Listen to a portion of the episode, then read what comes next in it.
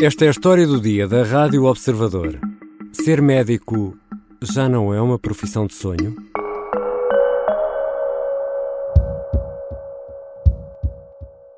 Pior mês, diria eu, eventualmente nestes 44 anos do SNS em termos de resposta de urgência, pior mês. Acho que o impacto pode ser dramático, não tenho dúvidas. Quando, quando começamos a fechar serviços que são indispensáveis, estamos a falar um pouco da via verde coronária, por exemplo, estamos a colocar em causa a vida das pessoas. Não? Estamos a regredir 20 anos e a colocar em causa a vida das pessoas. Em entrevista ao público, Fernando Araújo antevê que novembro possa vir a ser o pior mês de sempre no Serviço Nacional de Saúde. O chamado CEO do SNS não exclui consequências graves para os doentes. No centro deste problema estão os médicos. E à margem das negociações entre sindicatos e governo, quisemos perceber melhor o que é hoje ser médico, como é trabalhar no Serviço Nacional de Saúde. Vou conversar com João David Gonçalves, é cirurgião no maior hospital do país. Eu sou Ricardo Conceição e esta é a história do dia, de segunda-feira, 30 de outubro.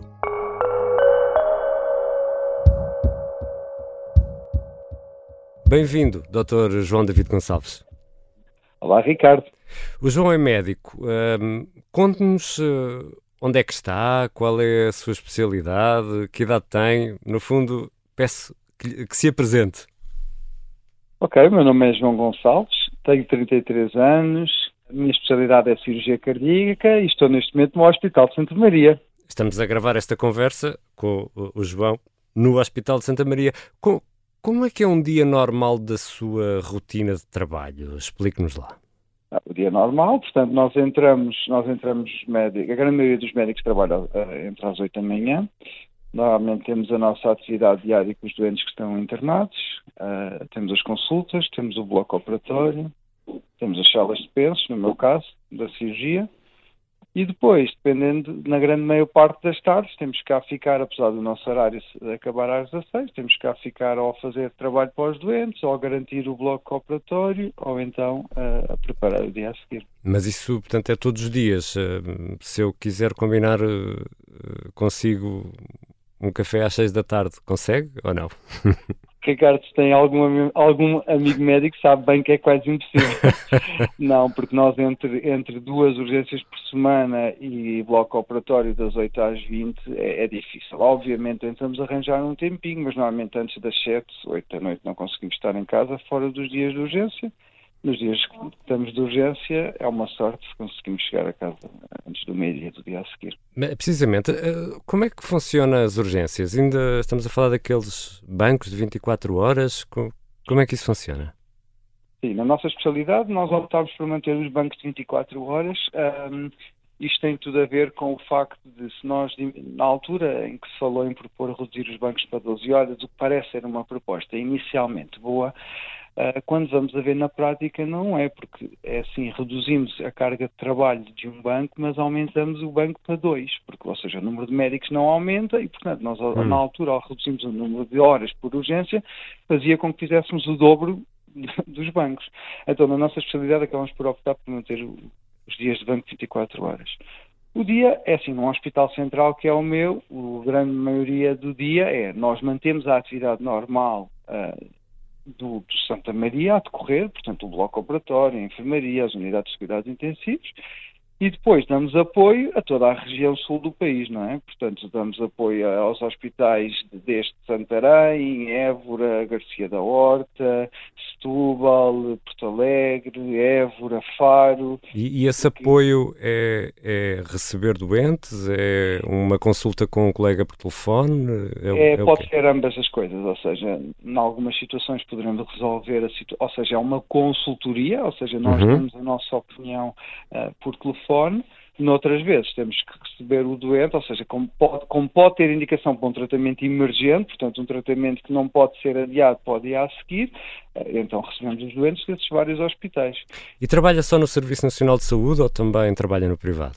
Eu trabalho também no privado, em regime de prestação de serviços, mas não tenho horas... Uh, não tenho horas fixas. Portanto, é conforme consegue a partir do, do, do seu serviço mediante no, a nossa disponibilidade, ou seja, eu todos os meses saio a escala do mês seguinte e eu, mediante isso, consigo ajustar a minha vida ou para fazer umas horas no, no privado, ou para uh, garantir uh, procedimentos cirúrgicos uh, em regime privado, não, ou, ou, feitos por mim ou realizados por outro colega, mas ajudados por um de nós. Voltando aqui àquele café de, de, fim de tarde, ainda te sobra algum tempo para ir ao cinema ou para, para ir beber uns copos ou até para ficar no sofá sei lá, a ver o The Crown e a comer uns chocolates? Consegue não. fazer isso ou não?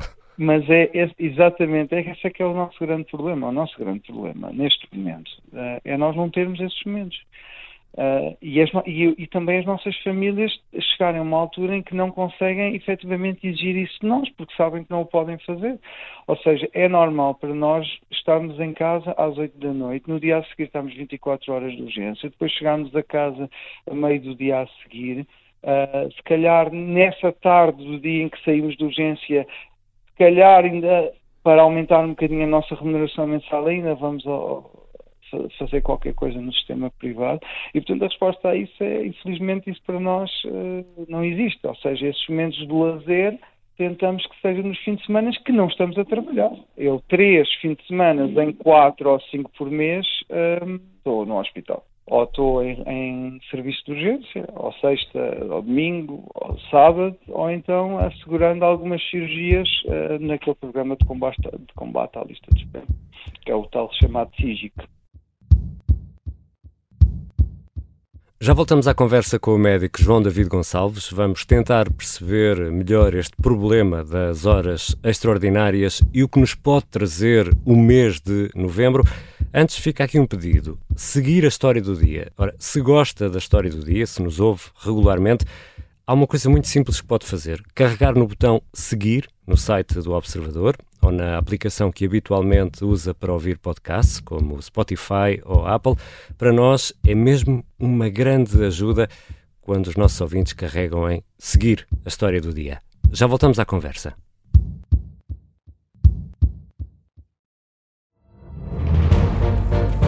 Esta é a história do padre obcecado com a infiltração do comunismo na Igreja que tentou matar o Papa em Fátima. Que raio de coincidência! No dia 13 de maio. E a partir desse momento, o Papa Voitila nunca mais deixa de olhar para Fátima. Episódio 1 O Anticristo em Fátima.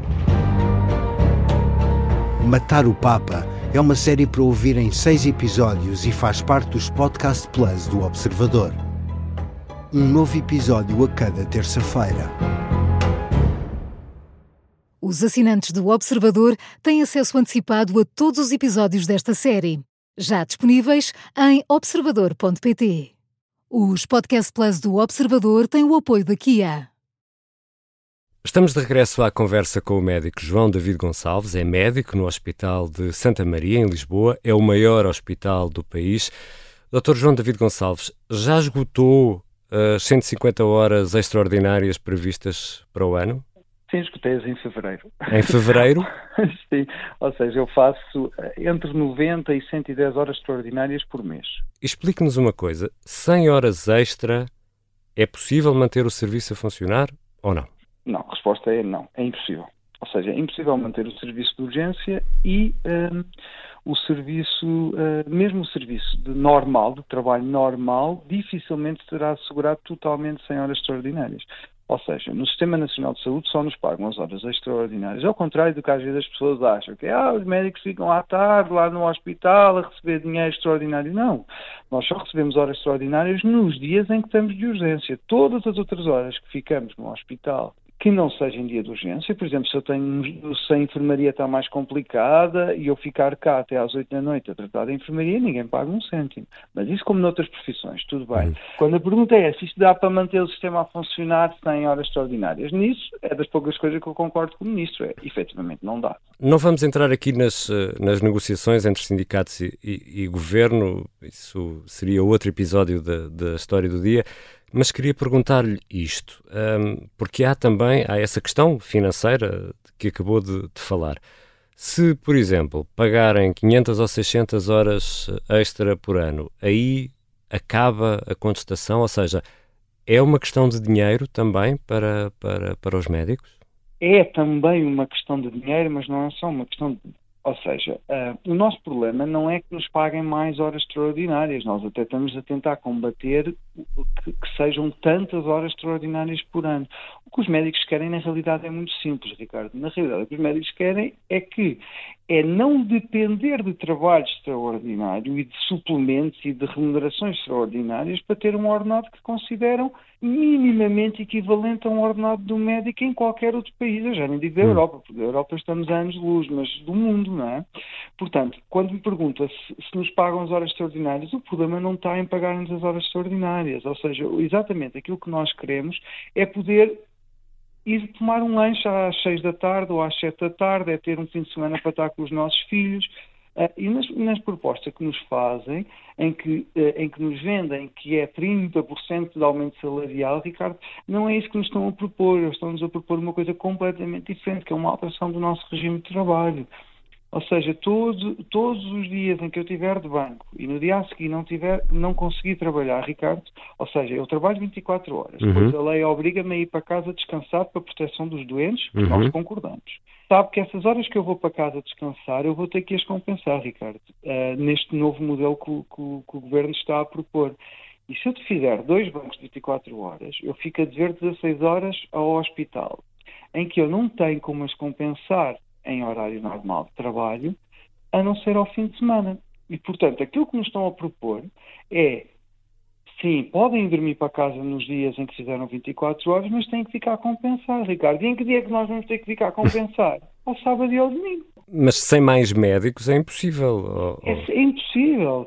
Ou seja, há uma forma de garantir os médicos, Ricardo. O problema não faltam. É assim, há uma ideia que às vezes surge no país que não está certa e que é preciso. Essa parte tem que ser clarificada. Que é, uhum. O que acontece neste momento em Portugal é que há uma falta muito grave de médicos no Sistema Nacional de Saúde, mas não há falta de médicos no país. O que, o que tem acontecido ao longo dos anos, e eu falo das pessoas da minha geração e geração particularmente da minha geração e daqueles 10 anos acima de mim, uhum. é que as pessoas não ficaram no sistema. Porque as, a, a, a, o, que nos, o que nos propõem de remuneração, e se sejamos claros, estamos a falar de, do meu ordenado uh, uh, líquido base mensal, estamos a falar de 1.800 euros, percebe? É, é, o ordenado base mensal. É o ordenado base mensal de um médico especialista. Anda na casa, claro que obviamente com as horas extra, com outro tipo de claro. suplementos que eles às vezes atribuem. Este não é o ordenado que eu levo para casa todos os meses. Claro. Mas este é o meu ordenado base.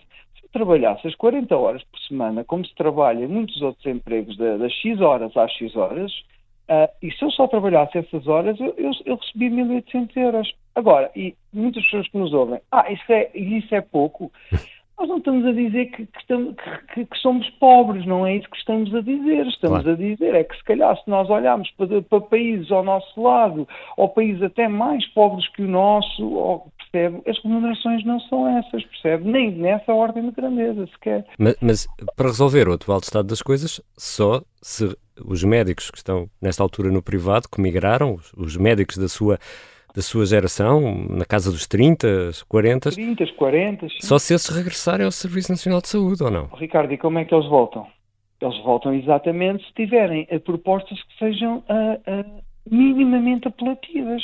Você acha que um médico está neste momento no privado? a trabalhar aos dias de semana, de, em que trabalha das 8 às 4 uh, num hospital privado, não interessa qual é que seja. Uh, de repente tem uma proposta do Sr. Ministro que diz que aumenta 30%. E depois, quando vai haver, é calma, aumenta 30%, mas tens que ir trabalhar ao sábado, tens de trabalhar 250 horas extraordinárias, estás cá todas as tardes e ainda vais ter que compensar no outro dia. O que é que esse médico pensa? Claro que não vou voltar ao Sistema Nacional de Saúde.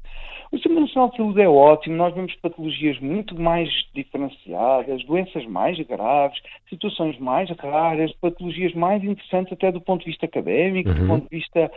Um, até de crescimento pessoal. Para a prática clínica é fundamental, Sim. não é? Nós gostamos muito do Sistema Nacional de Saúde. Nós, médicos, gostamos de trabalhar no Sistema Nacional de Saúde, mas é assim, não, não podem pedir que a nossa profissão, ao contrário das outras profissões todas do mundo, seja voluntariado. O diretor executivo do Serviço Nacional de Saúde disse ao público que novembro poderá ser o pior mês de sempre.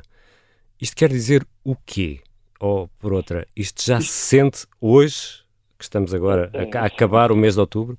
Sente-se, eu não, não lhe consigo dizer exatamente, mas esta semana onde, em que eu estou, por exemplo, o serviço de cirurgia, uh, neste momento está a ser, se calhar, assegurado uh, por metade dos médicos que era assegurado há uns meses atrás. Por metade. Nós não estamos a falar de um ou dois elementos, estamos a falar de metade. Mas dou-lhe um exemplo que é o que me pergunta relativamente ao mês de novembro. Uhum. E em Santa Maria, os, uh, há colegas, a grande maioria dos colegas internos, internos é um, são aqueles colegas que já são médicos, mas que ainda estão em formação. Pronto.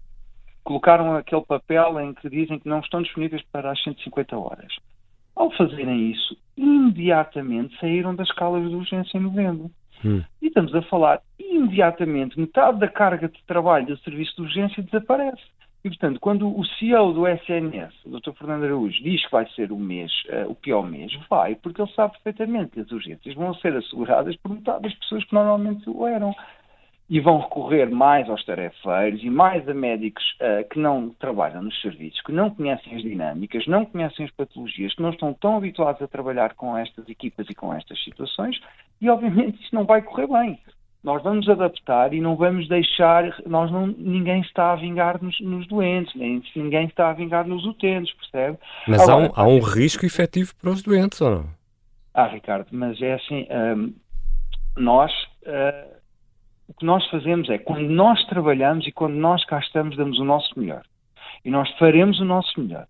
Uh, agora, quando não estamos, não estamos. E percebe? E há um problema organiza organizacional. Ou seja, eu não posso pensar que trabalhei 24 horas e que se eu não continuar a trabalhar 36 horas de seguida, uh, vai haver doentes que vão ficar por serviço. Ricardo, eu infelizmente eu não posso pensar de outra forma. Eu tenho que ir para casa, eu tenho que descansar. Porque se eu não descansar, uh, eu não vou conseguir tratar de forma tão eficaz os doentes que vêm a seguir. Portanto, este tipo de, de, de coisas que os médicos pedem é para a proteção dos próprios doentes. Claro que é pela nossa remuneração, claro que sim, claro que sim. Não sejamos ingênuos e não sejamos também hipócritas. Nós, obviamente, estamos a pensar também na nossa remuneração, também nas nossas condições de trabalho, mas também na segurança dos doentes. O Ricardo não quer ser atendido por um médico que está a trabalhar 36 horas. O Ricardo não quer. Se lhe dessem escolher um médico que está a trabalhar há 12 horas ou há 36 horas, o Ricardo vai escolher o que está a trabalhar há 12. Claro. Um, porque é normal, porque é legítimo. Portanto, o que os médicos estão a dizer é: nós somos poucos, vocês têm que aumentar a, a, as condições para que sejam. Um, para que, vá, para que, valha a pena os, os, os, meus colegas que estão fora do sistema voltarem ao sistema. Os médicos não desapareceram. O João é um médico jovem, já está nos primeiros anos de, de carreira. Uh, foi com isto que sonhou quando se candidatou à medicina? Uh, a medicina era, era, muito diferente do que aquela que eu imaginei. Um, e sabe porquê? E, e que uh, eu já eu era interno, portanto, eu já trabalhava no Sistema Nacional de Saúde na altura da Troika, no final da altura da Troika, e na altura, sabe que o SNS aquilo é como se fosse um. é como se tivesse uma reserva. Na altura cortou-se, cortou-se muito, cortou-se muito mesmo, mas o sistema aguentou, porque os médicos vestiram a camisola, utilizámos as reservas de tudo o que tínhamos, as reservas de pessoas, as reservas de, de tudo, até de paciência, de, de tudo. E depois chegou uma altura em que estávamos a começar a ficar muito cansados e aparece-nos a pandemia. E quando a pandemia nos aparece, nós pensamos, ok, agora não é a altura para isto, vamos então, vamos novamente vestir a camisola e vamos a isso. E de repente, quando a pandemia cai, é como se você chegasse a casa e teve 16 horas numa discoteca a dançar. É de repente, está tão cansado, Ricardo, está tão exausto, está mesmo, está tão farto disto tudo, que que de repente cai tudo, chega a casa e pensa isto não, isto não pode continuar. E esta história das, horas extraordinárias começa quando simplesmente os médicos não conseguiram mais. É aquela ressaca após pandemia foi o que é que acabou de acontecer nos últimos 10, 12 anos, uh, em que os médicos sentiram-se completamente esquecidos nos últimos 12 anos. Não houve aumentos, não houve qualquer tipo de suplementos, não houve qualquer tipo de reconhecimento e de repente, quando o país está a recuperar e toda a gente, no, que a economia está muito boa e que o déficit está não sei o quê, os profissionais que deram sempre tudo, que, que, que, tiveram cortes salariais, eu já não fui dessa altura porque era interno, mas houve pessoas com cortes salariais de quase 50% uh, na carreira médica, um, foram completamente esquecidos, Ricardo, e depois chegou uma altura em que isto rebenta, em que as pessoas não. E depois as gerações mudaram também. A minha geração é diferente da geração dos 50, da geração dos 60, da geração dos 70. Ricardo, o problema há uns anos atrás, sabe, só havia o SNS e agora já não há só o SNS. E existe e a Europa é pequenina e o mundo é pequenino e estamos todos à distância de um avião. E o que acontece neste momento é que o nosso mercado globalizou e já não existe só isto e as pessoas já não aceitam tudo o que aceitavam há uns anos. Porquê? Porque existem alternativas. Existem alternativas do outro lado da estrada, existem alternativas no, na cidade ao lado, existem alternativas no país ao lado, na, nos outros países da Europa, nos outros países sem ser na Europa. O que mudou foi toda a gente à nossa volta a crescer, subir uh, e nós continuamos na mesma. Eu tenho uma filha e outra caminho. E é, é, eu não saber quando é que vou chegar a casa, é não saber se consigo ver a minha filha, é eu sair de manhã antes da minha filha acordar, é eu chegar a casa e a minha filha estar a dormir, é no fim de semana é, em que os pais estão com os, com os filhos, eu estou de banco no hospital. Um, eu dou-lhe um exemplo, Ricardo, não estou a mentir, na semana em que estamos hoje, eu estive de banco 24 horas na segunda-feira, eu estou de banco 24 horas na sexta-feira e volto a estar de banco 24 horas no domingo, Ricardo. Percebe? Um, e isto, o que nós dizemos é que isto, isto não é sustentável.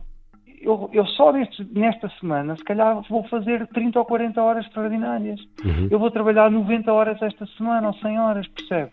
E o que os médicos querem é não querem mais horas extraordinárias, as pessoas não querem trabalhar tanto de forma extraordinária, as pessoas simplesmente querem ter um ordenado que seja equivalente àquelas que são as suas competências, que, que com isso atraiam mais profissionais que estão fora do sistema.